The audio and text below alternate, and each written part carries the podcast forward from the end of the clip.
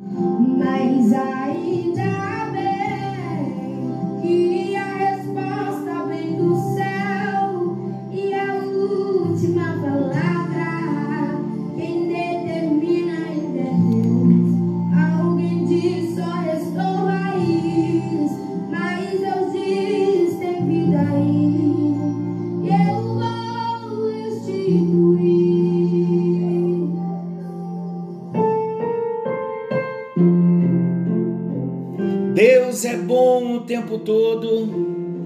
tempo todo Deus é bom. Graça e paz.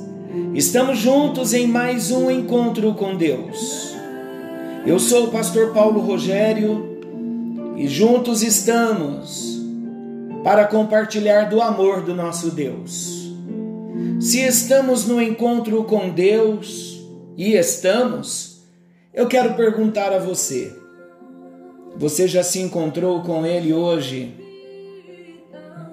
Já teve aquele momento de rendição aos pés dele? Onde os olhos queimam e as lágrimas descem? Ele está nos chamando para vivermos uma vida de comunhão intensa, de comunhão profunda com Ele.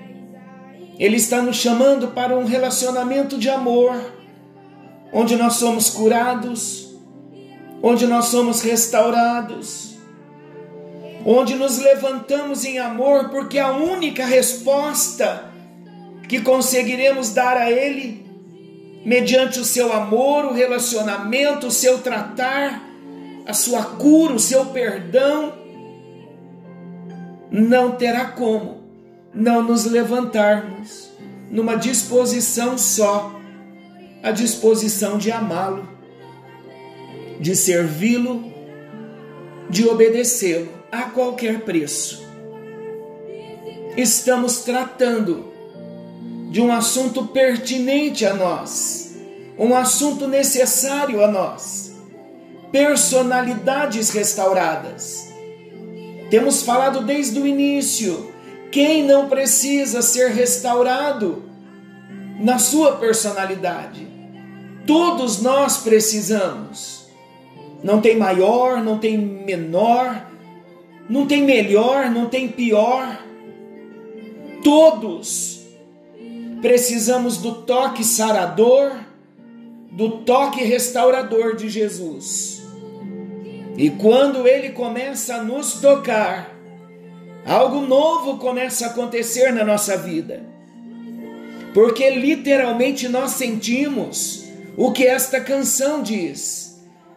Sentíamos antes como árvores cortadas, mas agora nos sentimos ligados a Ele. Vamos juntos compartilhar, vamos juntos estudar a palavra, vamos experimentar o amor do Senhor no encontro de hoje. E eu quero começar perguntando a você: se todos nós precisamos de restauração na nossa personalidade.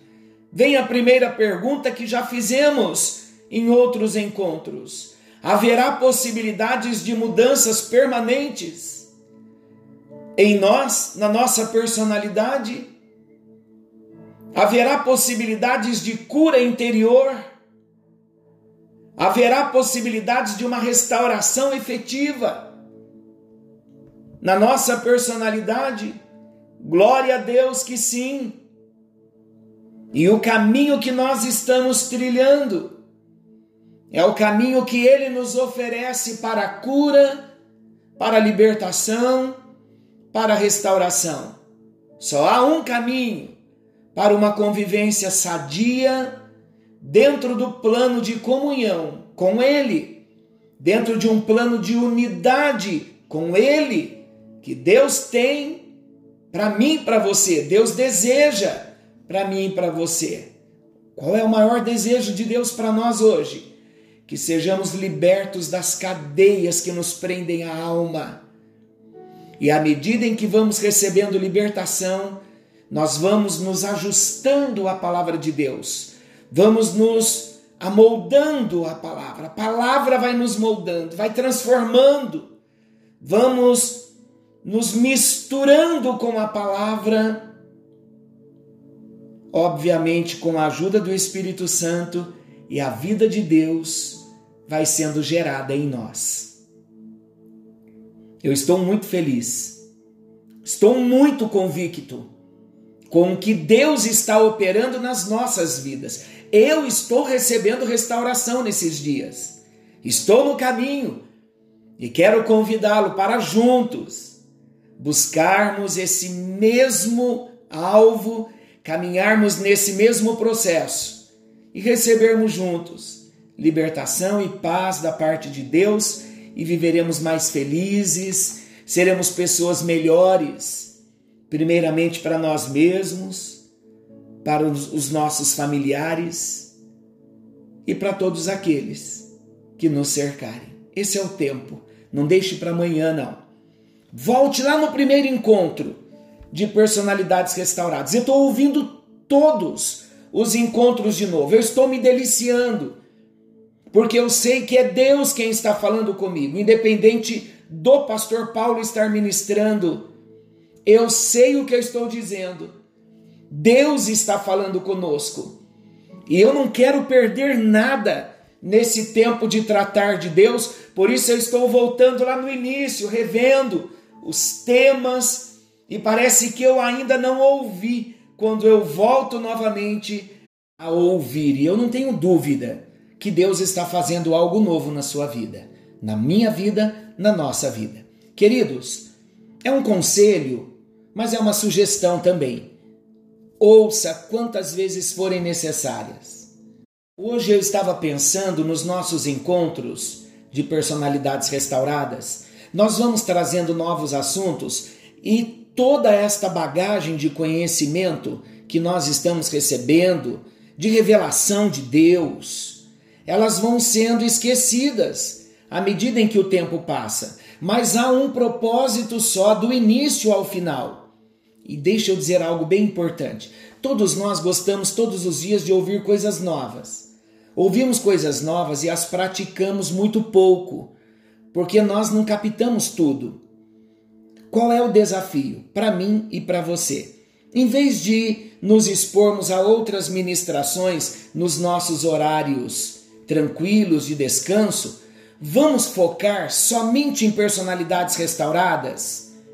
Vamos aproveitar que ainda temos poucos encontros e ouvir novamente, desde o primeiro, Personalidades Restauradas, encontro 1. Vamos começar a rever novamente nos nossos momentos de oração, 20 minutos reservando para nós ouvirmos todo dia e nos dias em que tivermos mais tempo, ouvirmos vários de uma vez só. Eu espero que você tenha guardado também esteja salvando esse material, porque é um material maravilhoso, não só para hoje, mas para nós estarmos revendo e sendo restaurados na nossa vida. Porque, novamente, eu digo, eu estou tratando sobre esse assunto? Por causa da intenção de Deus nesse tempo. Há um propósito de libertação. E todas as vezes que nós nos expusermos à palavra, ouvirmos a palavra, ele vai estar tratando uma área nova nas nossas vidas. Olha quantos encontros nós tivemos agora na Porta Velha. A Porta Velha é necessária nós ouvirmos sempre, porque vamos ter que lidar com os pecados da velha natureza durante toda a nossa vida cristã. Então percebam que as ministrações de personalidades restauradas, elas não são somente para esse tempo, mas é para toda a nossa caminhada cristã. Então vamos seguir? Como nós estamos falando da personalidade restaurada, estamos começando com a restauração dos muros. Quando nós falamos da restauração dos muros, nós entendemos que os nossos muros vão falar da proteção da nossa cidade, da proteção do nosso coração, da proteção da nossa alma. Quando nós falamos da restauração dos muros, nós estamos falando da proteção para o santuário, para o nosso próprio espírito. Nós já aprendemos que nós somos o santuário do Senhor, somos o templo do Espírito Santo. E o nosso templo tem que ser protegido com um muro restaurado. Toda muralha vai falar da nossa personalidade restaurada. Se o nosso muro não estiver restaurado, vai haver brechas. Havendo brechas, o inimigo poderá invadir, ferir o nosso templo pelas brechas que ele achar. Então o muro tem que estar restaurado. Quando falamos da restauração dos muros, nós estamos falando da restauração das portas. E nós já aprendemos que as portas falam do exercício da autoridade. As portas falam da manifestação da nossa vontade. Então nós restauramos a porta.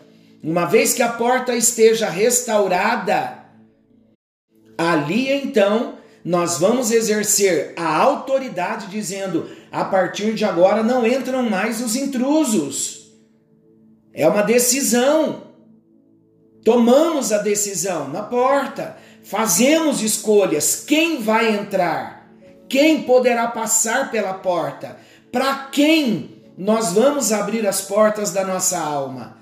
Então, nas portas, nós exercemos a autoridade. Se é sim, é sim. Se for não, será não.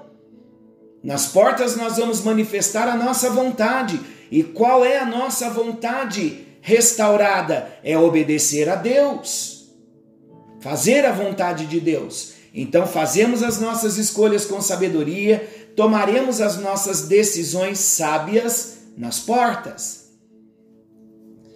Falamos da porta das ovelhas como lugar da rendição a Cristo, onde nós temos o primeiro encontro com Jesus. Falamos da porta velha sobre a libertação do nosso passado.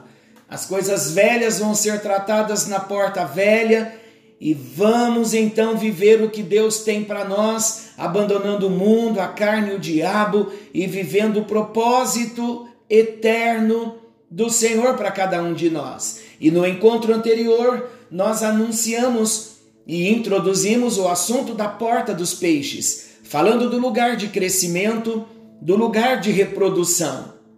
Queridos, é na porta dos peixes, que é o lugar onde nós vamos aprender com Jesus, com a palavra de Deus, com o Espírito Santo, a não viver mais para nós mesmos. E quando nós aprendemos, como cristãos, a não viver mais para nós mesmos, nós entendemos que fomos chamados, fomos escolhidos para nos reproduzirmos rapidamente em novos filhos, em novos peixes, em novas ovelhas, em novos crentes, em novos discípulos que precisarão de cuidado, de nutrição e de assistência. Na porta dos peixes, nós recebemos um chamado divino na vida de todo aquele que é regenerado, queridos, aquele que nasceu de novo, aquele que teve uma experiência com Jesus, há um chamamento divino para testemunharmos do que Jesus fez em nossa vida. Essa é a nossa nova identidade. Então vamos entender algo importante aqui. O assunto que nós vamos tratar agora na porta dos peixes, falando de crescimento, falando de reprodução, não é um assunto que agrada a muitos.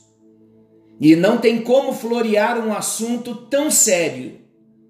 Nós temos aprendido que todo caminho que Deus nos conduz, ainda que seja um caminho duro, difícil, de desafios, esse chamamento de Deus vem pelas vias do amor. Então, nas vias do amor, na porta dos peixes, nós vamos descobrir que temos uma nova identidade. Nascemos de novo na porta das ovelhas, tendo um encontro com Jesus como Cordeiro de Deus que tira o pecado do mundo. Na porta velha, somos confrontados com os nossos pecados Entendemos que não podemos mais conviver com as coisas antigas. Então começa da parte de Deus um tratamento especial, profundo, maravilhoso, necessário necessário por toda a nossa vida cristã. Um trabalho de santificação, um processo de limpeza, onde vamos deixando as coisas velhas. E agora então, quando as coisas velhas começam a ser deixadas, nós descobrimos que há uma missão para nós. Porque esse ensinamento será duro, o discurso será duro, porque muitos hoje querem viver a vida cristã em berço esplêndido. Muitos querem apenas receber os benefícios da obra de Jesus na cruz do Calvário, mas não querem se comprometer com a missão. E na porta dos peixes, quando eu aprendo que peixe fala de reprodução, de vida nova, eu descubro que eu não somente recebi uma vida nova em Jesus, mas eu fui chamado para anunciar essa vida nova que eu recebi de Jesus. E qual é a minha identidade na porta dos peixes? É a identidade de um discípulo de Jesus. Hoje, queridos, vários termos são utilizados para identificar os seguidores de Jesus. Nós encontramos o termo cristão, protestante, crente, evangélico. Não são esses termos que nós conhecemos hoje? São. Mas será que Jesus quer nos dar uma nova identidade de protestante, de crente, de evangélico. Jesus chamou os seus seguidores, queridos, de discípulos. Então, na porta dos peixes, nós vamos descobrir que a nossa nova identidade é de discípulos. Jesus chamou os seus discípulos Lá em João 8, 31 e 32, ele chamou os seus seguidores de discípulos. E olha o que ele disse para os seus seguidores discípulos: Se vós permanecerdes na minha palavra, sois verdadeiramente meus discípulos, e conhecereis a verdade, e a verdade vos libertará. Queridos, o nosso desafio será conhecer a verdade da vida, da identidade de um discípulo, e essa verdade, como discípulo, vai nos libertar. E vamos descobrir coisas gloriosas. Sabe por quê? Deus estava falando ao meu coração nesta tarde enquanto eu estudava. Você sabia que muitos cristãos ainda não receberam libertação em algumas áreas na sua vida? porque não se identificaram como discípulos. E a nossa intenção aqui é estar apresentando o perfil de um discípulo, o que é um discípulo. Eu preciso entender qual é a visão de Jesus sobre a minha identidade como discípulo, para eu poder então me levantar me identificando como discípulo para cumprir a missão de discípulo. Conseguem entender que o maligno, o inimigo, ele não tem a intenção e ele luta muito contra o fato de nós nos aprofundarmos no conhecimento da palavra e conhecermos a nossa identidade de discípulos encarnarmos a identidade de discípulos e nos levantarmos para cumprir a missão como discípulo. E nós vamos aprender que, como discípulos, receberemos libertação em várias áreas da nossa alma. Então, esse é o tempo de nós nos levantarmos e dizer a Ele: Jesus, eu já passei pela porta das ovelhas, eu tive um encontro com o Senhor. Passei pela porta velha e estou tratando as velharias do passado, os, as marcas do pecado na minha vida. E agora, Senhor, o trabalho do Senhor na minha vida é progressivo. E eu já estou entendendo que eu preciso ser um discípulo para ter áreas na minha vida restauradas. E Deus vai nos revelar a Sua palavra. Querido e amado Pai Celestial, o Senhor nos deseja como discípulos. E agora nós chegamos na porta dos peixes. Não tem como mais nós fugirmos não só da missão, mas da identidade de discípulo.